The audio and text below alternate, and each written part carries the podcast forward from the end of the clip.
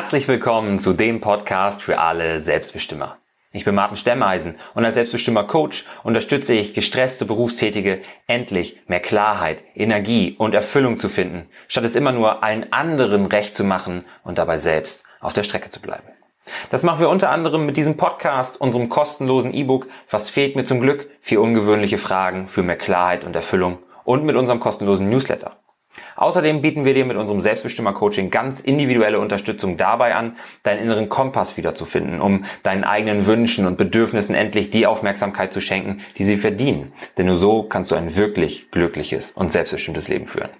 Mehr Infos zu unserem Coaching sowie den Link zu unserem kostenlosen E-Book findest du in den Show Notes.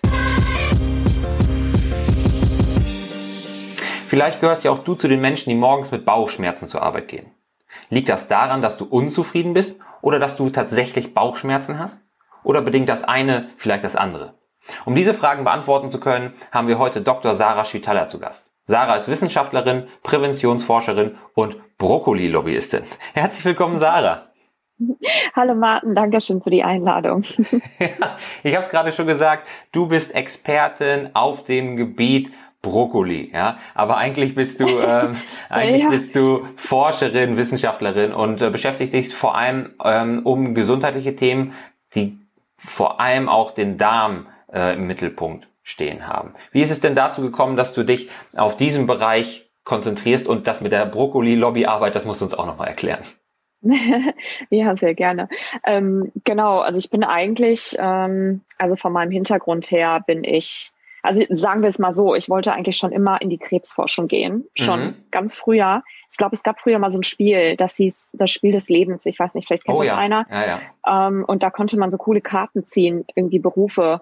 Und ich habe immer Forscher gewählt, also als Kind oder Wissenschaftler mhm. hieß es da, glaube ich, auch schon. Und das fand ich super. Und das war irgendwie auch das, weswegen ich in mein Studium reingegangen bin. Ich bin vom Hintergrund her ähm, Biochemikerin mhm. und habe mich dann sehr früh spezialisiert, so auf dem Bereich äh, Tumorimmunologie, ähm, Zellbiologie, Molekularbiologie und Biochemie eben. Und äh, dann bin ich halt eben in die ähm, ja in die Krebsforschung gegangen und in die Stammzellforschung und habe mich da ähm, eigentlich dann direkt ähm, ja schon auch im Studium tatsächlich mit mit Krebsstammzellen beschäftigt und mhm bin dann ähm, zum Promovieren.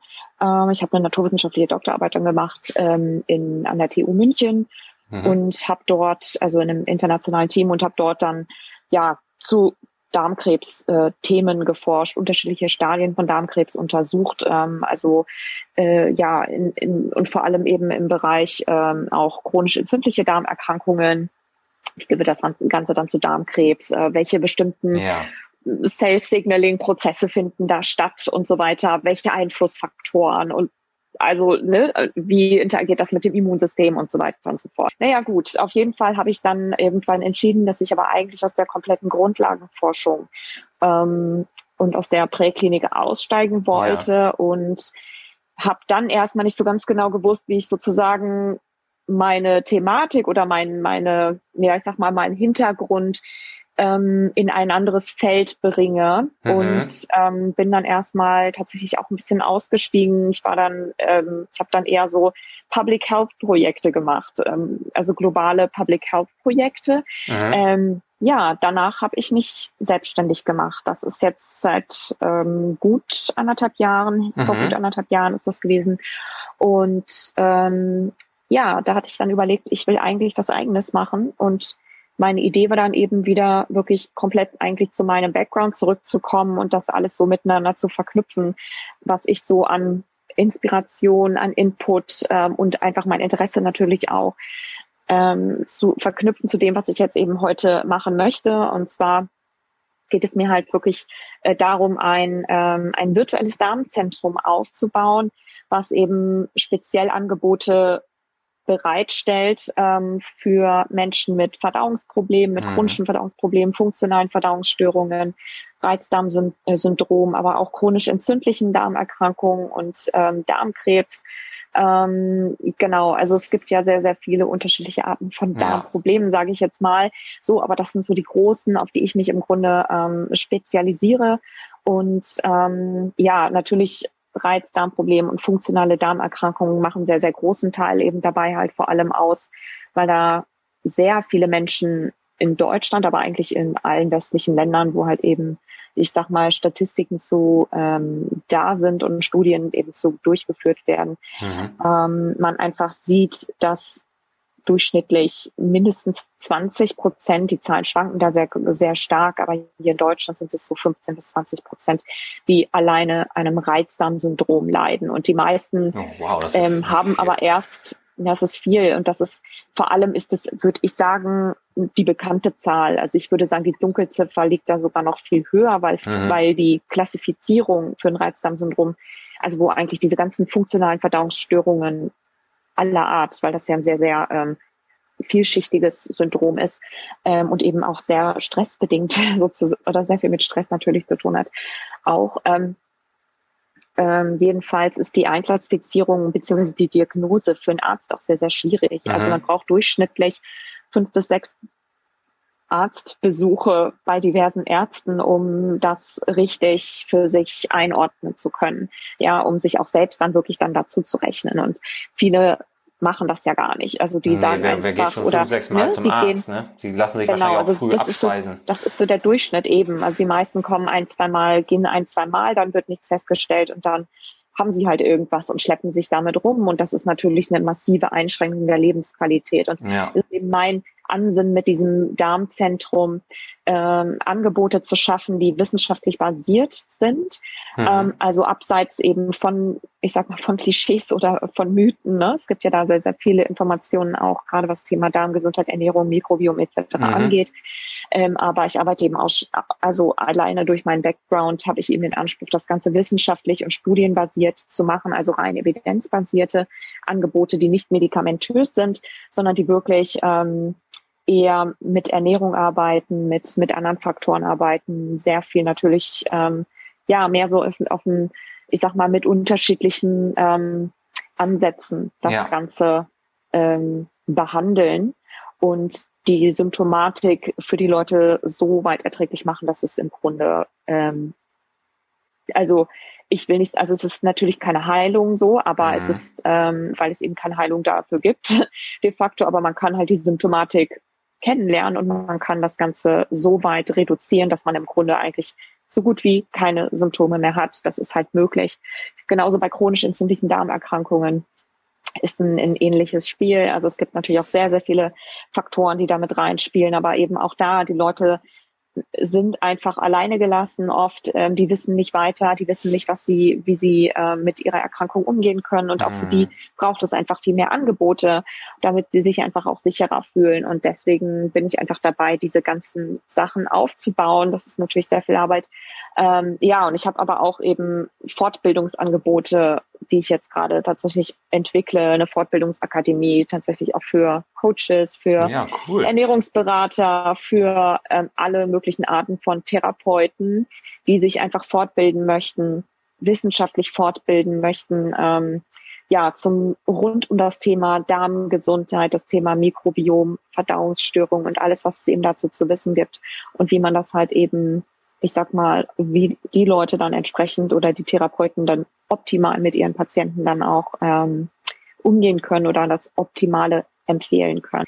Ja, also ähm, weil ich das Mikrobiom oder das kristallisiert sich auch aus der Forschung einfach immer mehr raus, ähm, als entscheidenden Faktor betrachte in der Entstehung von fast allen chronischen Erkrankungen, mit denen wir halt hier in dieser wow. Gesellschaft und in, in unserer modernen Welt ja. Und das ist, ähm, das ist eigentlich in mittlerweile fast allen Ländern so ähm, zu tun haben. Ja, also das mhm. kommt halt nicht von irgendwoher, sondern es gibt natürlich Ursachen dafür. Und das ist eben mein Ansinn, diese Entwicklung zumindest dazu beizutragen, ja. ähm, entgegenzusteuern. Ja, das ist war genau. aber eine, eine, richtig spannende Geschichte, Sarah, die du da hast. Also ähm, das ganze, der ganze wissenschaftlich basierte Background, den du jetzt nutzbar machst für die Leute, die eben Beschwerden haben oder die Leute, die mit Menschen arbeiten, die Beschwerden haben, äh, finde ich großartig. Ja. Also einmal Hilfe zur Selbsthilfe ein Stück weit und einmal anderen dabei zu helfen, diese Hilfe eben auch weiterzugeben.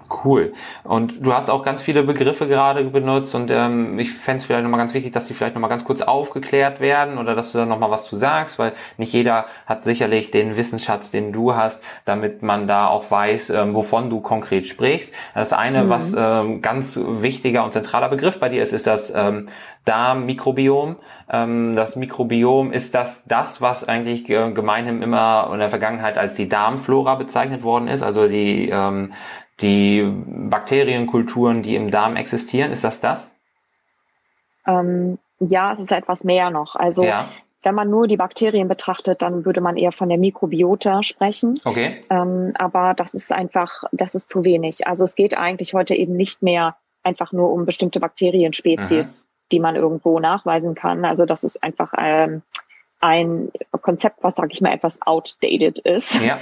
ähm, sondern das Mikrobiom beschäftigt sich eigentlich, oder das Mikrobiom ist eigentlich mehr die Bakterienspezies, aber mhm. natürlich auch Viren und Pilze. Also die ja. gehören genauso zum Mikrobiom dazu.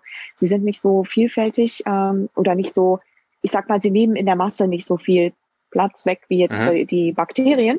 Also 97 Prozent ähm, sind Bakterien. Deswegen oh, spricht man eher von der Darmflora ja. als Bakterien, genau.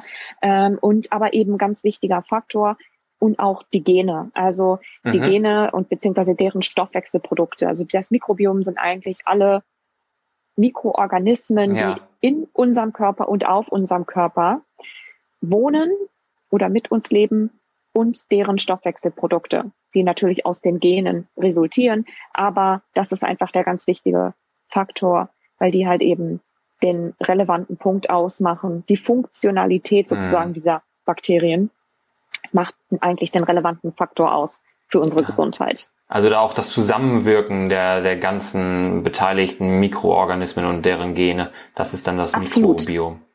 Genau, und, das kann äh, man, das, das, ist sehr gut betroffen, getroffen, ja. Mhm. Und da hat mich dann eben schon gewundert, dass du gesagt hast, das ist ein Organ. Das ist, ich wusste noch nicht, dass das Mikrobiom mittlerweile auch als Organ zählt, weil es ja eben nicht wir selbst sind, müsste man meinen, aber was ist schon wir selbst? Ne? Wo, wo, wo fangen wir an, wo hören wir auf? Ähm, sondern dass die, die Gesamtheit der Bakterien, Viren und Pilze ähm, eben als unser Organ zählt. Wie, wie kommt das? Also im Grunde sind die Bakterien, wir sind mehr Bakterien, Viren und Pilze als menschliche Zellen auf unserem Körper. Wir sind ja über 50 Prozent Mikroben. Also ohne diese Mikroben könnten wir gar nicht lange überleben. Ja. ja. also äh, wir könnten uns eigentlich gar nicht richtig entwickeln. Unser, ja. unser Körper würde sich gar nicht entwickeln. Also unser Gehirn und unser Darm zum Beispiel entwickeln sich ähm, relativ parallel so mhm. in unserer in unserer menschlichen ähm, körperlichen Entwicklung. Und ähm, sobald wir dann halt geboren werden, bekommen wir dann eben die Bakterien dazu, die halt einen sehr, sehr zentralen Punkt sozusagen auch dabei ausmachen, zum Beispiel das Nervensystem mitzuentwickeln, mhm. das Gehirn mitzuentwickeln. Also sowohl in dieser ganzen Entwicklungsgeschichte ähm, spielen die Bakterien schon eine Rolle, aber eben auch in der Funktion aller sämtliche Organe. Spannend. Ähm, natürlich hauptsächlich in unserem, äh, hauptsächlich natürlich Verdauungsprozesse auch im Darm, aber ja. die, das Mikrobiom hat systemische Effekte auf den ganzen Körper, auf das Nervensystem, weil sie produzieren eben bestimmte Substanzen. Ne? Mhm. Und ähm, sie, äh, die haben einen Effekt auf unseren Stoffwechsel, auf unser Gehirn ähm, ja. und damit natürlich auch äh, auf, auf Emotionen, auf, ähm, auf, auf unsere Gene. Ähm, also äh, wirklich systemisch gesehen, ja, ja, kann man wirklich sagen, also auf unsere Genexpression ähm, kann man sagen, dass ähm, Mikroben ein, ein, ein zentrales Organ sind. Sie sind halt natürlich kein solides Organ wie jetzt mhm. die Leber. Klar. So, man kann sich das vorstellen, das hat die und die Form sondern es ist ein plastisches Organ. Es passt sich sehr schnell an und es ist eben kein, es hat keine Form in dem Sinne, ja. sondern es hat mehr eine Funktion. Also die, weil ein Organ, was wir zum Beispiel haben, was aber nicht funktioniert, ist zwar ein Organ, aber es ist, es ist, er erfüllt halt seine Funktion nicht mehr. Ja. Ne? Deswegen sagen wir mal, wenn dein Herz aufhört zu schlagen, dann ist es zwar irgendwie immer noch das Organ, aber es ist, erfüllt die Funktion nicht mehr. Also wird ja. man, also man kriegt einen Herzinfarkt oder man braucht dann eine Transplantation oder man, man stirbt. Ja, ja. Genau. Und so ähnlich ist es mit dem Mikrobiom auch. Nur dass da, also es kommt halt nicht auf die Form an des Organs, ne, mhm. sondern es kommt immer auf die, auf die Funktion an. Und deswegen Ähm, und weil unser Körper nicht richtig funktioniert, unser Stoffwechsel nicht richtig funktioniert, unser ähm, unsere Verdauung nicht richtig funktioniert, unser Nervensystem nicht und so weiter und so fort, ähm, kann man das Mikrobiom als Organ bezeichnen. Dann ist die Frage, die ich ja eben so ein bisschen ähm, witzig in den Raum gestellt habe, wo fangen wir an, wo hören wir auf, ja eigentlich auch genau richtig gewesen, wenn du sagst, dass wir zu praktisch 50 Prozent aus Mikroben bestehen. Da mehr, ja, ähm, mehr. Mhm. Fremdzellen praktisch an uns tragen als äh, menschliche Zellen in Anführungsstrichen.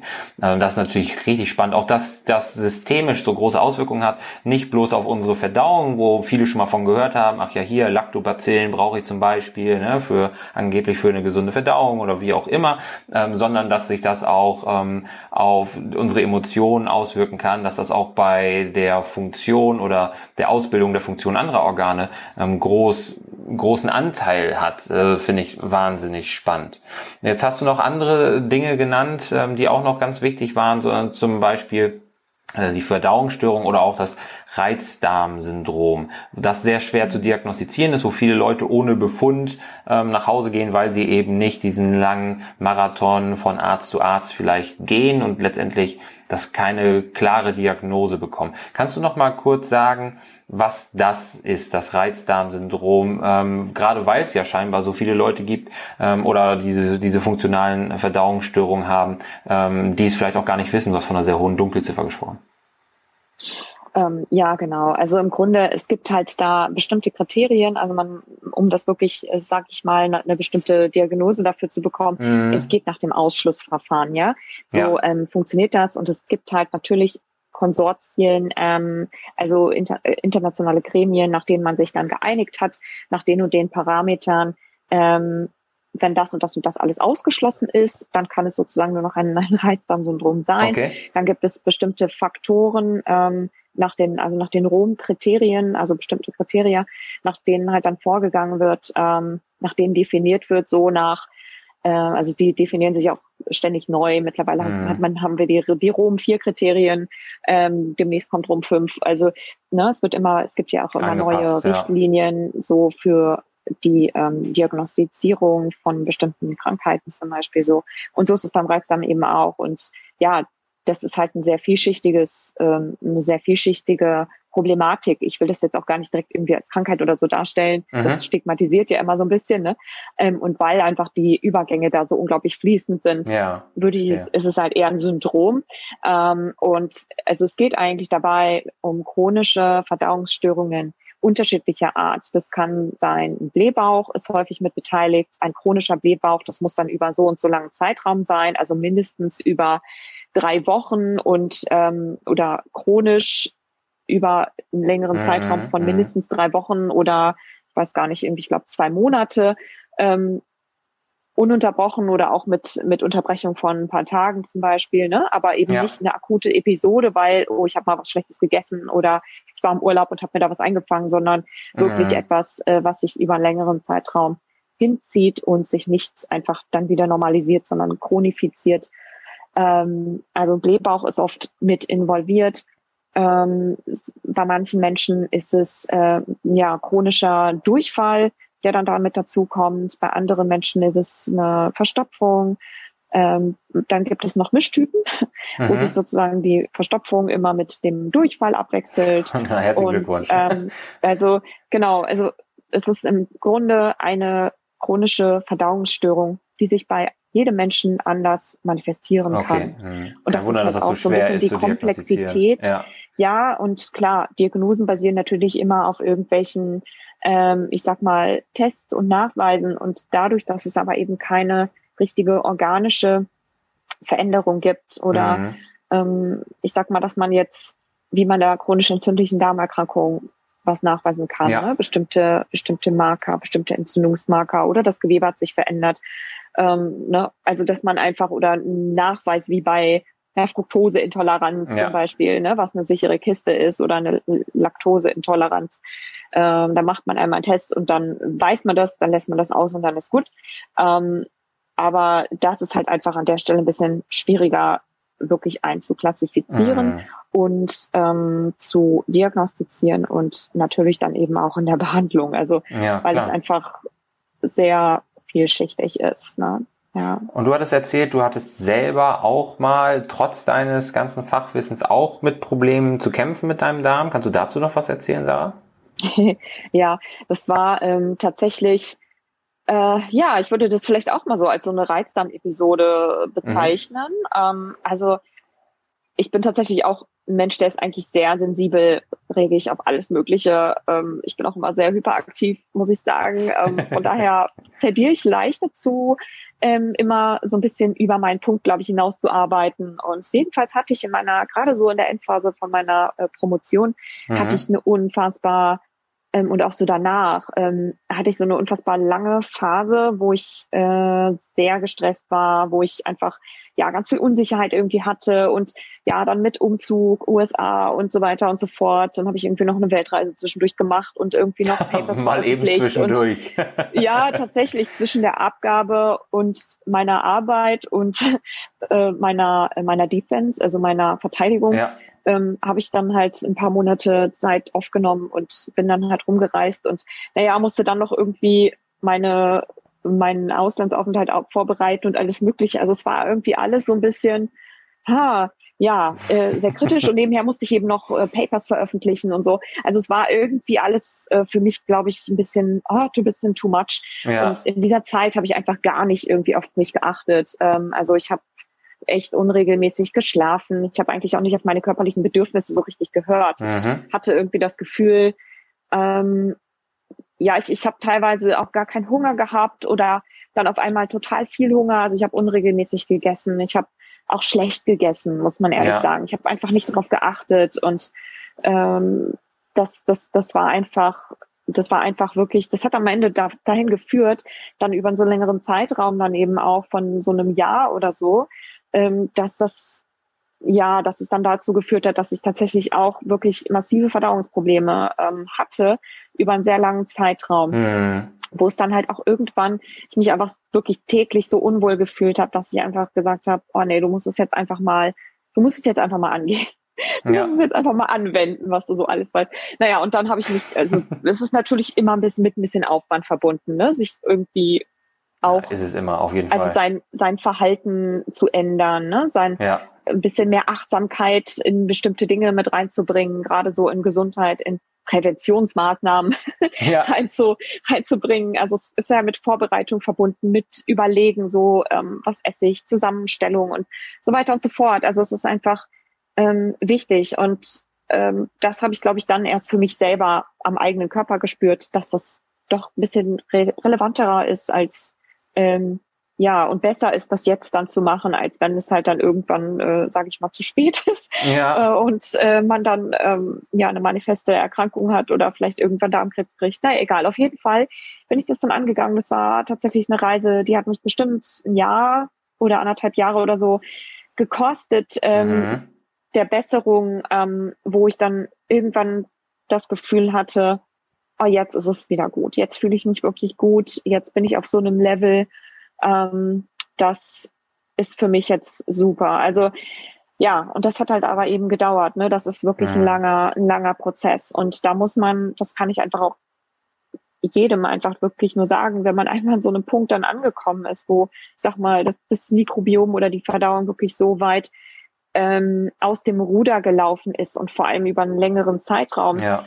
Ähm, der Körper einfach, ich sag mal, unterversorgt war auch einfach, ne? Mhm. Ähm, dann braucht es halt auch eben mindestens so lange, damit einfach eine Regeneration stattfinden kann und sich dann auch umstellen darf wieder, ne? Und wieder gesund werden kann. Ja. Und das ähm, war auch bei mir so, ja.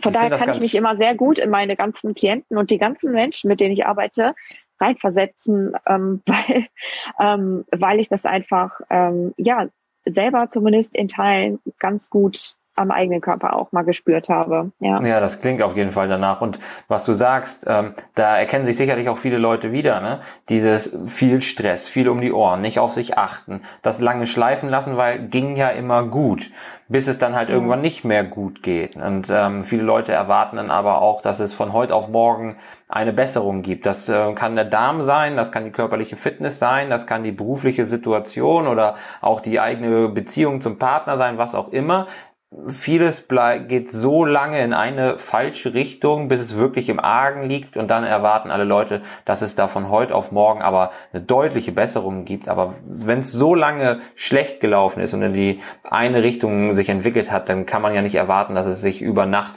auf den Wunschzustand zurückändert. Und das ist eigentlich auch völlig egal, auf welchen Bereich man das bezieht, weil es überall so ist. Ne? Wenn man etwas lange schleifen lässt, dann braucht der Darm, um sich zu erholen, dann braucht die Beziehung, ähm, um da wieder wirklich Vertrauen aufzubauen und dann braucht auch der Kopf vielleicht, um sich zu erholen von sehr stressigen, auslaugenden Phasen. Und der Kopf scheint ja auch ein Thema zu sein, weil du hast gesagt, Stress und Ernährungsqualität haben beides haben beide einen Einfluss darauf gehabt, was mit dir, mit deinen Verdauungsbeschwerden passiert ist und was wohl auch bei vielen anderen im Argen liegt. Vorhin hast du von der Verbindung von Darm und Gehirn gesprochen. Kannst du zu dieser speziellen Verbindung ein bisschen was erzählen, Sarah? Ähm, ja, auf jeden Fall. Also es ist de facto so, dass tatsächlich zum Beispiel einer der, also erstmal ist es so, dass wir eine nervliche Verbindung haben mhm. zwischen unserem Gehirn und zu unserem Darm. Ähm, das ist im Grunde so ein, ja, ein dicker Nervenstrang, der Vagusnerv, ähm, mhm. der zwischen Gehirn und Darm eben weil wir eben sozusagen, ähm, weil der Darm auch ein großes Nervennetzwerk hat ja. und ähm, deswegen auch manchmal zweites Gehirn genannt wird. Ja. Und ähm, jedenfalls besteht eben diese direkte Nervenverbindung. Aber wir haben natürlich, wie ich ja auch eingangs schon mal gesagt habe, noch das Mikrobiom, was dann mhm. natürlich auch mit eine Rolle spielt. Das ist jetzt nicht direkt an das Nervensystem also als Organ äh, angekettet ja. oder direkt eben verbunden, ne, organisch gesehen, sondern äh, eben mehr über die Stoffwechselprodukte. Das heißt, wir haben aber ähm, nervlichen Austausch, aber auch einen Austausch über, über das Blut, ähm, über Hormone. Ähm, mhm. Also wir haben eine Verbindung auch natürlich über ähm, sowohl nervlich als eben auch über das Blut, ne? also ja. über Stoffwechselprodukte. Und ähm, jetzt findet natürlich ein, ein reger Austausch statt. Also kein Organ ist irgendwie ist isoliert, sondern ähm, wir haben ja ständig eine, eine Zellkommunikation zwischen mhm. allen Zellen, sowohl innerhalb eines Organs als auch ähm, zwischen Organen so genauso vom Gehirn als zentrale Schaltorgan für alle anderen Organe und für ja. sämtliche Tätigkeiten.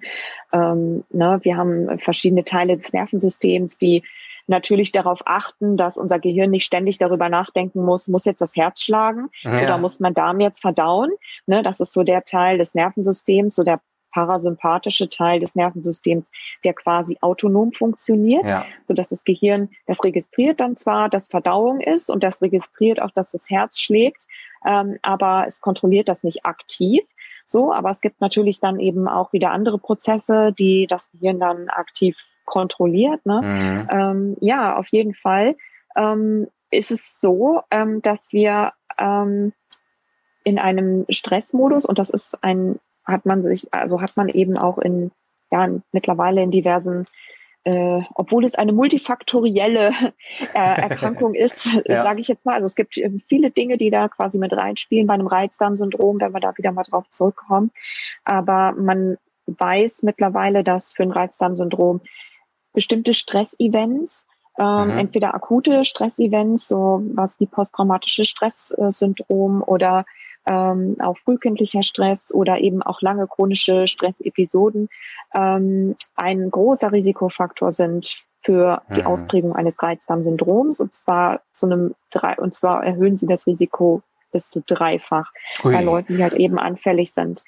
Oh, und äh, interessanterweise, genau, ist es halt eben auch umgekehrt. Also man sieht zum Beispiel bei Leuten, die Angststörungen haben oder die längere Episoden ähm, von oder die Depressionen zum Beispiel mhm. auch haben, dass man da ein dreifach erhöhtes Risiko hat für die Ausprägung von einem Reizdarmsyndrom oder sogar chronisch entzündliche Darmerkrankungen. Mhm. Genauso sieht, beobachtet man aber auch eben umgekehrt, ne, was halt auch wieder diese Verbindung dann darstellt oder beweist indirekt, ähm, dass Leute, die einen Reizdarm haben, die also chronisch täglich mit Verdauungsstress zu tun haben ähm, oder mit entzündlichen Darmerkrankungen, mhm. äh, dass sie auch ein umgekehrt ein dreifach erhöhtes Risiko haben, wie also Meta-Analysen belegen, ähm, für die Ausprägung von ja von mentalem also Mental Disorders, also ich ja. weiß gar nicht, ähm, von, von, ja, von Stressepisoden. Das muss gar nicht eine unbedingt eine manifeste Depression oder so sein. Ne? Es mhm. können auch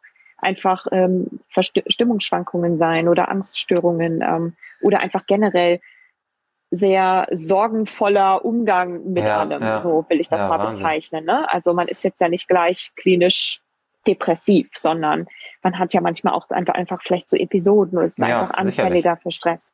So, und das ist eben viel ausgeprägter, wenn man vorher sogar schon Darmprobleme hat oder wenn man eben überhaupt chronische Darmprobleme hat und eben halt umgekehrt. Also das heißt, wir haben hier wirklich, also man sieht es quasi anhand ähm, der, der Beobachtungsstudien, kann mhm. man das sehen, aber eben wenn man sich das Ganze dann tatsächlich auch ähm, klinisch anschaut oder auch präklinisch untersucht, die Mechanismen untersucht, ja. ähm, dann sieht man einfach oder dann, dann weiß man, also molekular gesehen, dass es diese Verbindung gibt ähm, und auch physiologisch gesehen, wenn man den Vagusnerv durchschneidet bei, äh, also in, in der Präklinik, ne, bei, ja. bei Tieren, bei Versuchstieren, dass dann halt die Verbindung getrennt wird zwischen Darm und Tieren, dass dann halt die, ähm, die Symptomatiken besser werden, also in beide Richtungen jetzt. Oh. Wahnsinn, und, ja, das, ähm, das beweist nochmal wieder, wie wichtig Körper und Geist äh, füreinander sind, ne? dass beides Hand in Hand ja. geht. Also was man eigentlich so als Binsenweisheit kennt, ähm, zeigt sich da natürlich auch handfest in Studienergebnissen und an der Grundlagenforschung auch. Ja, doch definitiv. Also gerade in dem Bereich gibt es noch super, super viel zu tun einfach.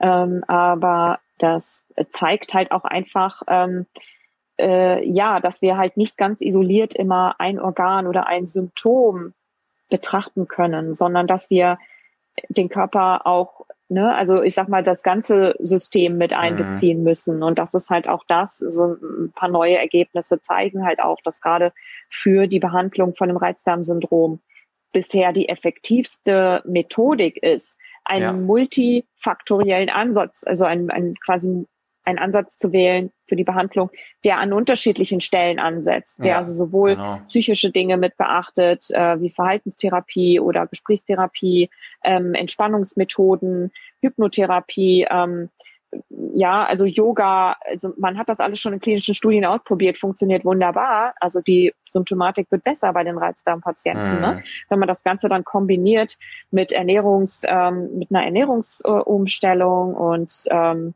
ja, ich sag mal, noch mit bestimmten anderen Supportivmaßnahmen, wie irgendwie, weiß nicht, Pfefferminzpillen äh, und so weiter, dann kann man die Symptomatik an der Stelle äh, sehr, sehr weit äh, eindämmen. Ne? Also wenn ja. die Leute dann einfach an unterschiedlichen Stellen ansetzen und da anfangen, an sich zu arbeiten. Also, und das ist absolut ähm, ohne Medikamente möglich. Ne? Und aber einfach dieses Wissen zu haben und einfach sich selber auch dann zu verstehen, dass mhm. das und das auch für sich, glaube ich, dann zu erkennen, dass es vielleicht die Ursache der Darmprobleme nicht immer nur, nur die Ernährung sein muss. Manche mhm. kommen vielleicht sogar gar nicht darauf, dass es die Ernährung ist, sondern vielleicht können es auch ja. einfach andere Faktoren mit sein, die das Ganze noch unterstützen oder die das schlimmer machen, sagen wir es mal so.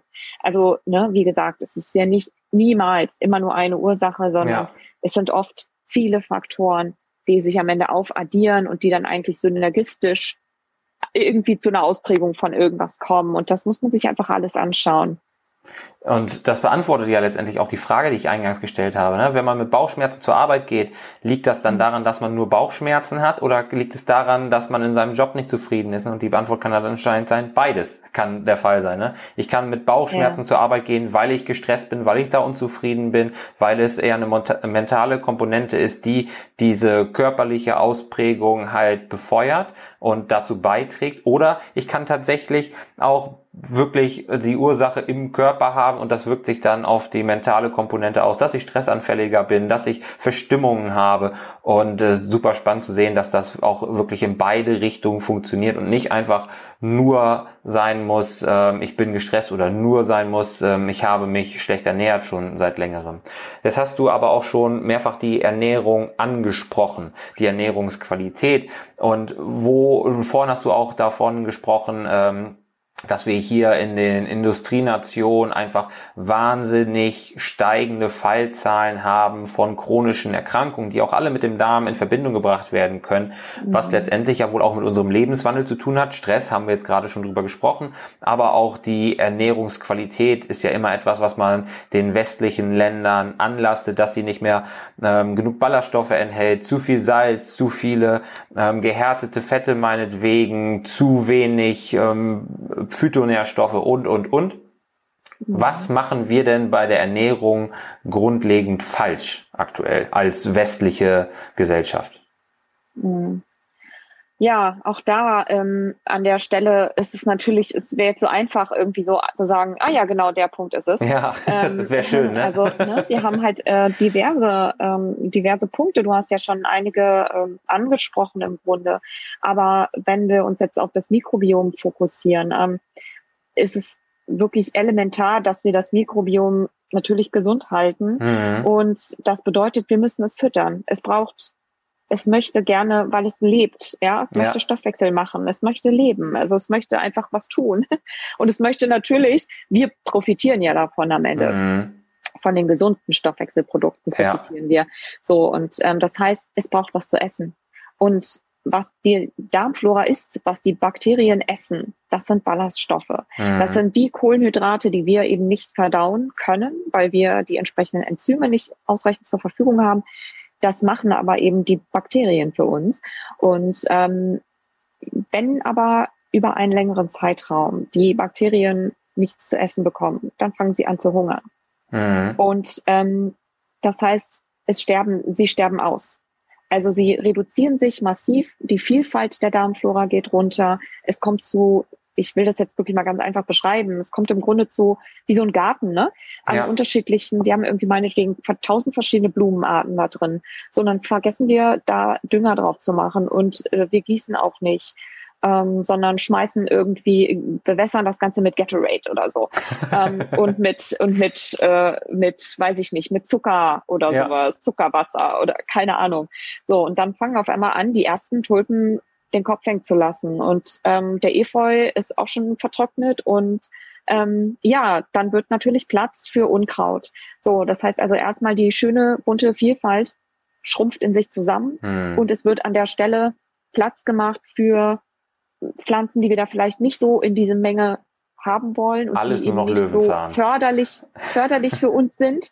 So, und die im Grunde das ganze Gleichgewicht, weil das ist ja ein Ökosystem. Ne? Ja. Also die Darmflora ist ja ein Ökosystem, die ja auch untereinander, ähm, alle Spezies sind untereinander voneinander abhängig.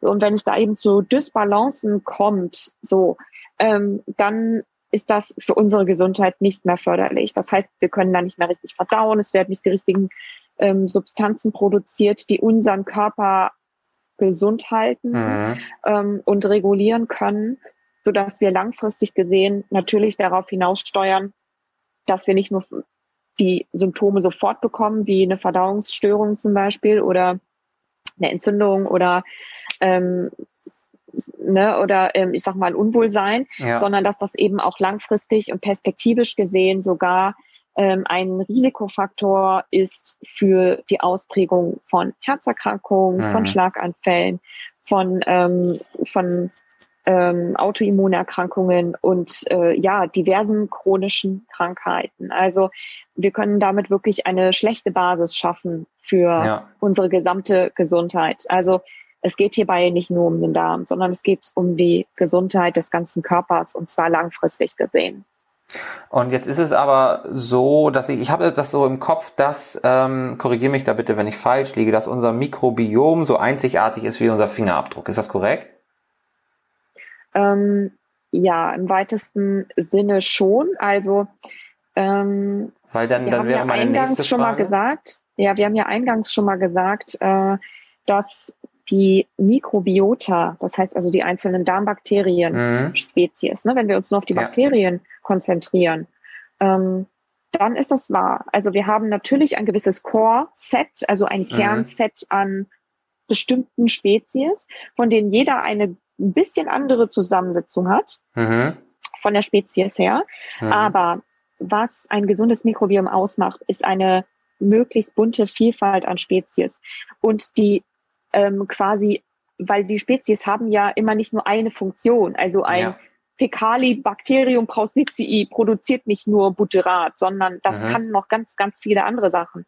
Es kommt aber darauf an, mit wem wer sozusagen noch vor, also wer sozusagen ja, ja. noch in dem Mikrobiom ist, also wer die direkten Nachbarn zusammen. sind. Ja. So, es gibt also ein Netzwerk, ähm, aber die, das bedeutet, also um es ganz einfach zu sagen, ja, wir haben in gewisser Weise eine Art individuelles Mikrobiom jeder, weil wir ja jeden Tag jeder isst ja unterschiedliche Sachen jeden Tag. Mhm. Jeder wohnt woanders unter äh, jeden Tag. Aber trotzdem müssten wir Menschen alle dieselben Funktionen im Körper ausführen können. Verdauen, wir müssen, unser Nervensystem muss funktionieren, unser Stoffwechsel muss richtig funktionieren.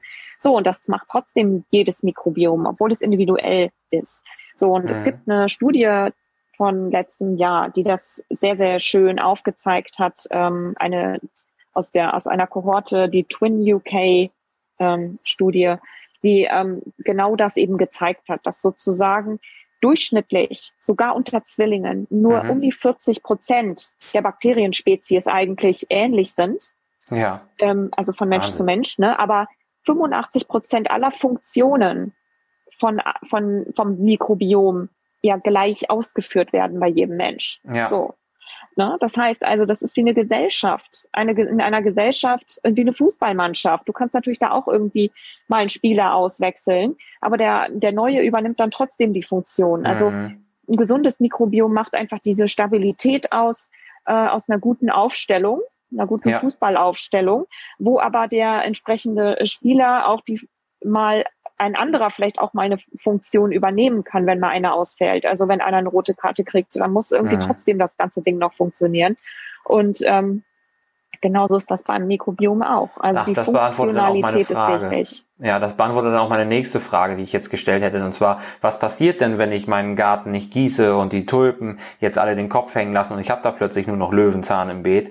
Ähm, wenn du sagst, dass ähm, auch ein anderer Spieler praktisch die gleiche Position besetzen kann und auch die Aufgabe ja. erfüllt, weil mich hätte jetzt nämlich interessiert, wo kommen denn die ähm, Bakterien wieder her, die mir flöten gegangen sind? Ne? Weil es ja nicht immer nur die Lactobacillen sind oder so, die ich ähm, in Tablettenform oder über Fermentation fermentierte Milchprodukte zu mir nehmen kann. Mm, aber das beantwortet das schon, ne? dass auch die verschiedenen Spezies auch ähm, ähnliche Aufgaben oder die gleichen Aufgaben übernehmen können auf eine andere Art und Weise. Ähm, das, ja, finde ich total das spannend, bedeutet, dass das eben als genau. System halt auch funktioniert und auch gewissermaßen auch stabil ist, weil sonst müsste ja auch nach jedem äh, nach jedem Infekt, der mit Antibiotika behandelt wird, ähm, total großes Problem anstehen, nachdem viele Bakterien dabei hops gegangen sind im Darm. Ne? Ähm, ja, bei vielen Menschen ist das tatsächlich auch so. Das ist dann häufig auch, ähm, wenn halt quasi die Ernährung nicht entsprechend ähm, passt, so dass sozusagen die Regeneration des Mikrobioms nicht mehr richtig stattfinden kann. Da okay, haben teilweise krass. Menschen, also auch in Studien bis zu fünf Jahre danach, haben sie noch ähm, Probleme und Spaß am, am Antibiotikum, das sie geschluckt haben. Also das ist eine sehr häufige Beobachtung. Oh, wow. Aber es ist eben, es ist, äh, und es wird nie wieder nach einem Antibiotikum, wird nie wieder der Ausgangszustand ja. des gesunden Mikrobioms hergestellt. Das ist nicht möglich. Also ähm, das wird immer beobachtet, dass es immer eine Veränderung gibt. Also das mhm. Mikrobiom hat sich dann an neue Gegebenheiten angepasst. Ne? Wenn ja. es wenn es vorher schon relativ stabil war, dann übernimmt es trotzdem, übernehmen halt vielleicht andere dann die Funktionen so, ähm, oder der Großteil der Funktionalität ist natürlich noch gegeben, aber mhm. ähm, ne, man muss halt dann auch was dafür tun, dass das Ganze dann trotzdem weiter sich ähm, schön, also die Bakterien sich äh, dann auch entsprechend wieder vermehren können, ja. Und das ist dann, wie du gesagt hast, ähm, indem wir sie füttern mit Ballaststoffen, die wir kriegen aus Vollkornprodukten, aus Obst und Gemüse vor allem auch. Ne? Aus, äh, aus Hülsenfrüchten. Hülsenfrüchten. Genau. Alles das, was mhm. unverdauliche Pflanzenbestandteile hat letztendlich, die ähm, vom Körper ähm, letzt, nicht vom Körper verdaut werden können, sondern vom Mikrobiom.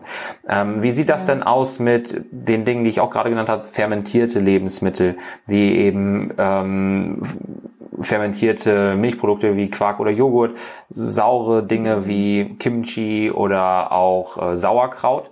Welche Rolle mhm. spielen die bei, äh, für unsere Darmgesundheit?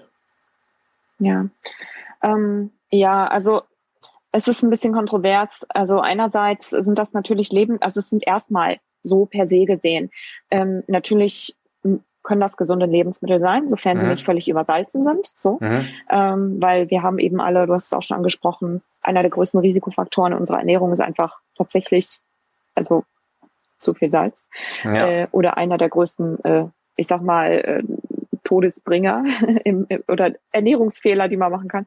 So, also sofern es nicht übersalzen ist, ist es erstmal gesund, weil natürlich durch den Fermentationsprozess ähm, das Nahrungsmittel etwas ähm, nährstoffmäßig angereichert wird. So mhm. insofern ist es ähm, und es ist, kann es förderlich sein.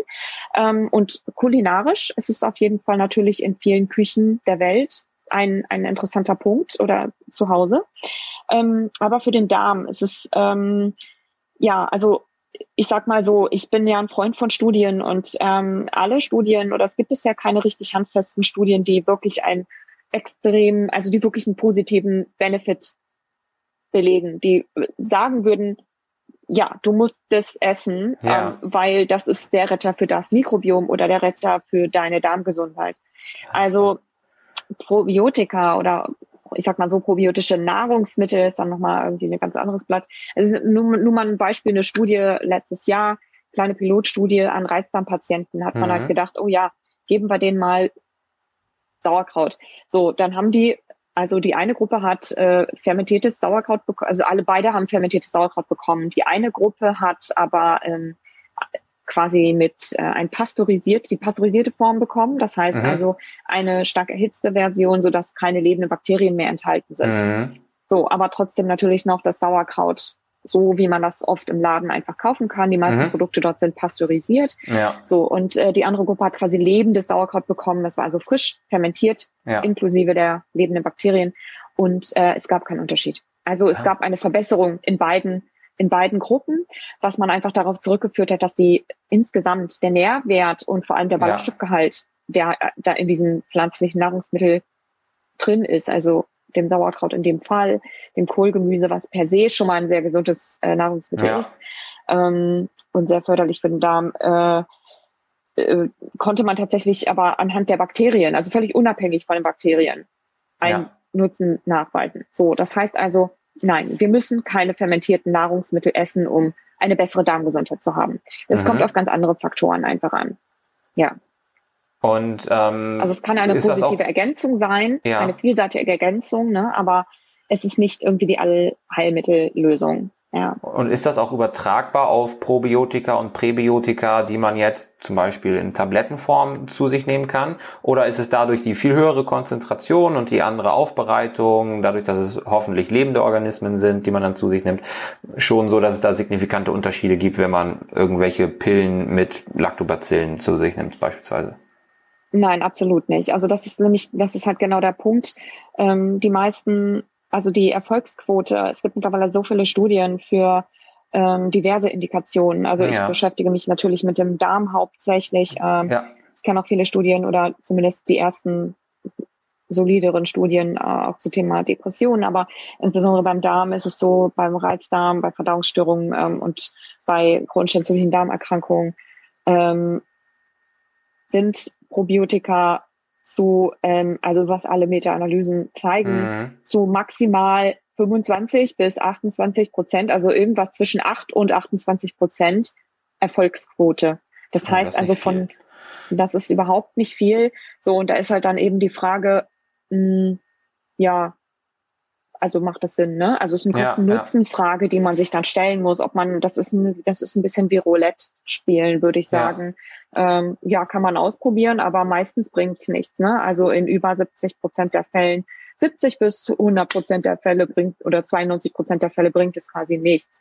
Ähm, und dann wäre eine Besserung das, auch eingetreten, gegebenenfalls ohne, dass ich es genommen hätte und wir, wir wissen es einfach nicht. Das ist ja auch immer so ein bisschen das Problem, dass wir uns nicht ja. klonen können und der eine nimmt der andere nicht ne? und wir sagen können, lag es daran oder nicht, sodass der Körper eventuell auch da, darauf äh, nicht darauf reagiert hat und trotzdem eine Besserung eingetreten ist oder dass es an anderen Dingen lag, wie du schon gesagt hast. Ne? Es kann der Stress sein, es kann die Ernährungsqualität in Gänze sein, die da auch eine Rolle spielt und jetzt nicht nur die Pillen. Aber das hat mich jetzt überrascht. Also ich hätte gedacht, dass das ähm, ja.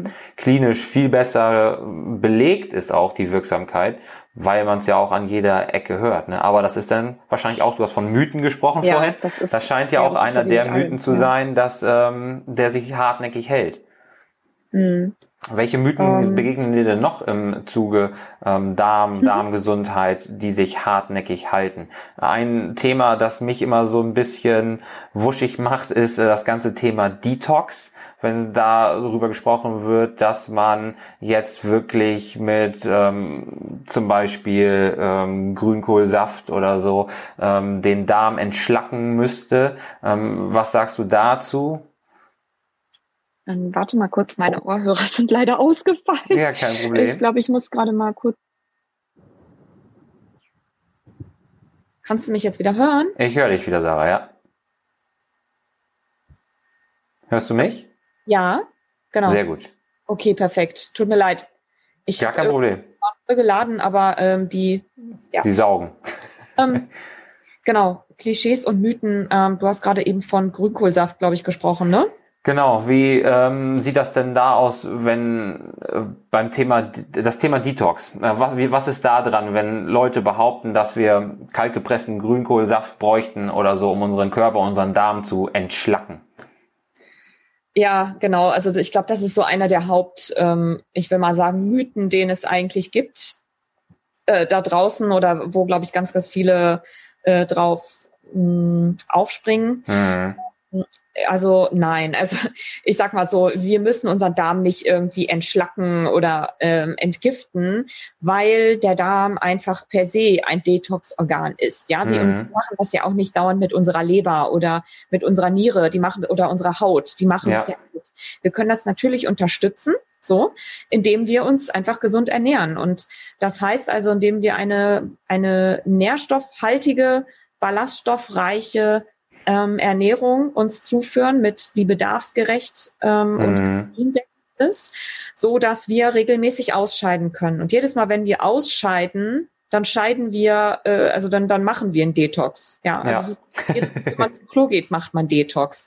So, und das ist ja mit der Haut genauso, ähm, ne, ab und zu mal ein bisschen die alten Hauptschuppen oder sowas entfernen, ähm, aber die per se macht die Haut das ja selber. Ja. Es ist, dass unser ähm, also mit unserer Haut zusammen, aber eigentlich ist äh, der Darm unser Organ, was sich am, am allerschnellsten regeneriert. Die Darm mhm. Darmstammzellen, die teilen sich so schnell, dass unser ähm, unsere ganze innere, also unsere ganze Darm äh, Wand, die ganze Darmepithelwand, mhm. ja, dieser, ich sag mal Darmschlauch, nenne ich das jetzt mal einfach, ähm, häutet sich sozusagen wie so eine Schlange einmal in der Woche, alle sieben oh. Jahre quasi einen neuen Darm. Ja, krass. Und äh, so, so viel zum Thema Detox. Also alles, was wir jedes ja. Mal ausscheiden, das ist im Grunde zu über 50 Prozent Bakterien. Ähm, ne? Weil immer, wenn wir was gegessen haben, dann machen die ihr Stoffwechsel, dann vermehren die sich hm. und dann mhm. will irgendwann dann irgendwann raus. So, ähm, dann ist dann natürlich noch ein paar Ernährungsreste mit drin. Das ist auch nicht, das ist auch nicht schlimm. Ein bisschen, bisschen Schleimhaut. Ähm, dann sind da alte Zellen, weil die alten Zellen der, der Prozess, der Mechanismus funktioniert so klug, ähm, dass die alten Zellen immer ins Darmlumen, also ins Innere, ähm, mhm. werden, so dass sie automatisch dann nach draußen transportiert werden, immer wenn unsere Darmbewegung stattfindet. Und die findet natürlich nur dann statt, wenn wir Ballaststoffe gegessen haben, also ne, und ausreichend gegessen haben.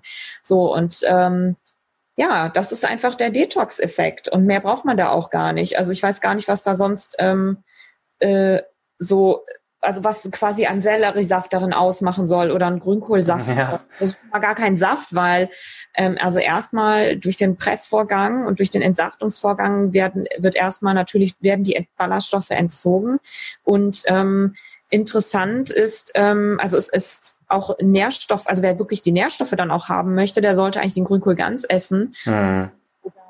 Sellerie ganz essen, weil die ganzen Antioxidantien an Ballaststoffe gebunden sind. Und in dem Moment, wo wir das Ganze, die Zellen aufbrechen von diesem, äh, von diesem Produkt, ähm, und vor allem durch so ein Verfahren ähm, jagen, äh, entfernen wir mehr als nur Ballaststoffe. Wir entfernen auch einen Großteil der Nährstoffe.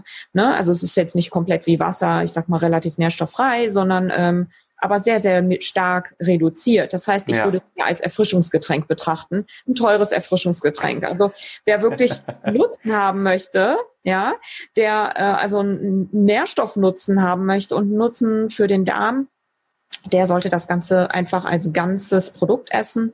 Ähm, insofern kann man natürlich den Detox vom Darm auch noch unterstützen, indem man halt den Grünkohl wirklich ganz isst zum Beispiel oder ja. auch gerne Brokkoli ganz isst äh, oder auch äh, Knoblauch oder sowas ganz isst, aber insbesondere Kohlgemüse, weil ähm, oder auch sowas wie rote Beete, weil ähm, die nämlich ähm, oder bleiben wir beim Kohlgemüse erstmal, ähm, weil die nämlich ähm, bestimmte, ähm, also die Fähigkeit, die haben natürlich also jedes Nahrungsmittel hat ja bestimmte chemische, ich sag mal, Bestandteile.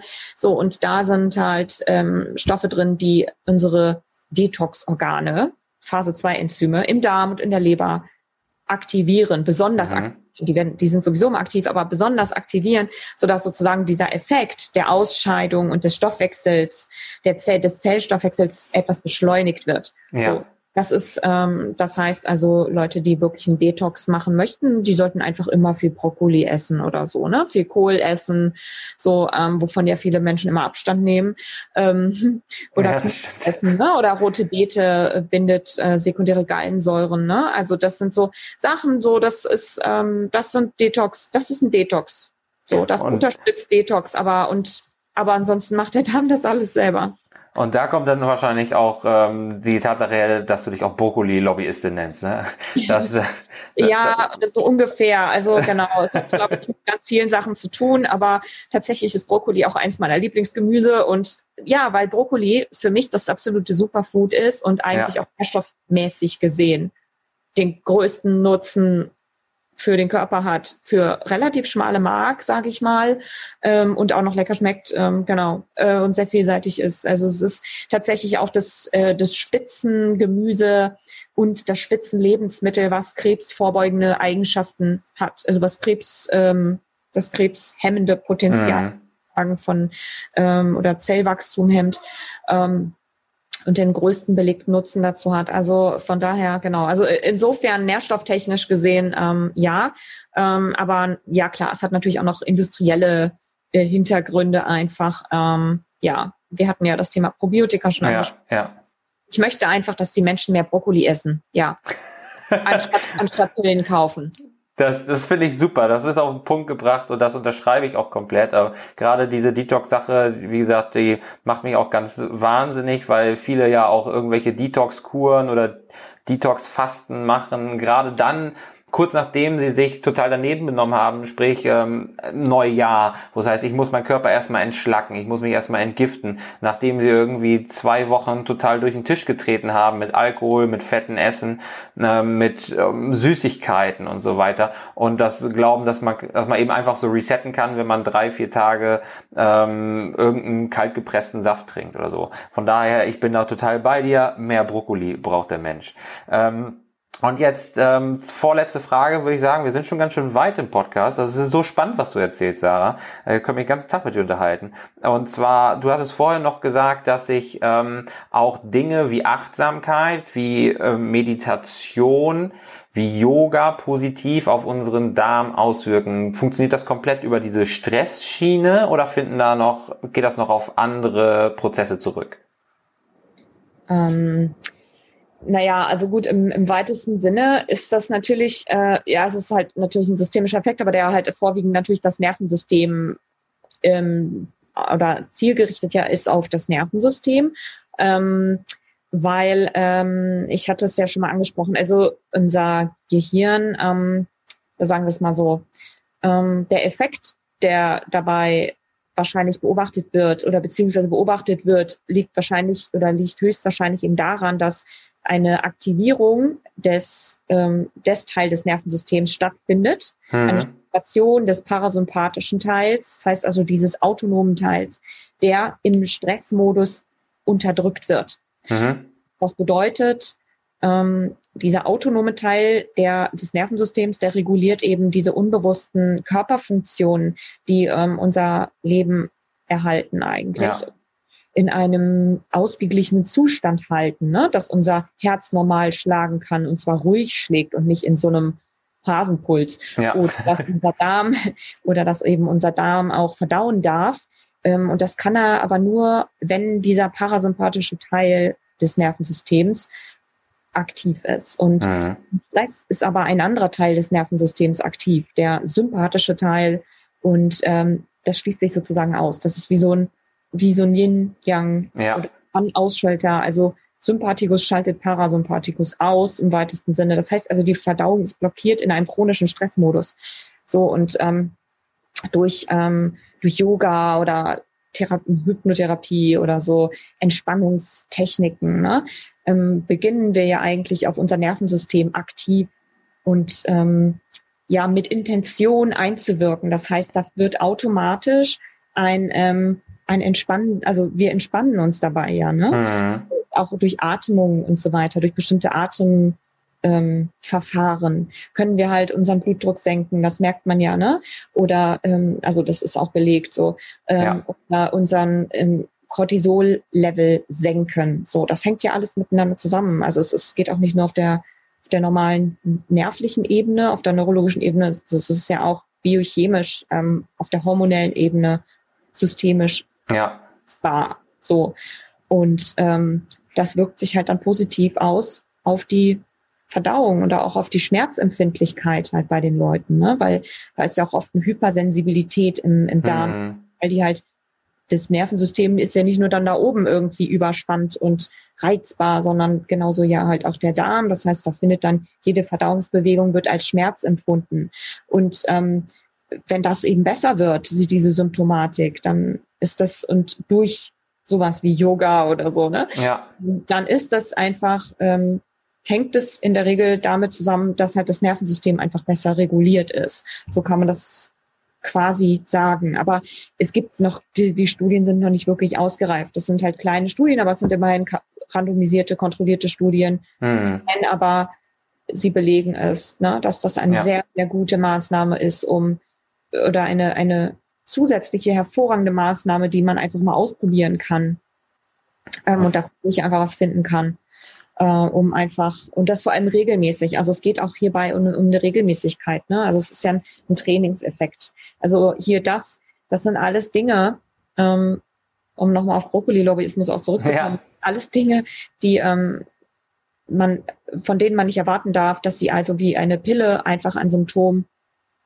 wie ein Platzdeckchen überdecken, ne? Ja. Sondern das ist, das ist ja Arbeit. Also das ist ähm, Arbeit mit dem Körper also ob das jetzt eine Ernährungsintervention ist oder ob das eine nervliche Intervention ist, ähm, die jetzt auf das Stressnervensystem geht, egal welcher Art, ähm, das oder wenn ich irgendwie meine Muskeln trainiere oder irgendwie Fitnesstraining mhm. mache, dann habe ich ja auch nicht nach einem Training irgendwie so ein Bizeps, ne? Sondern schön wär's. Ja, genau, schön wäre das.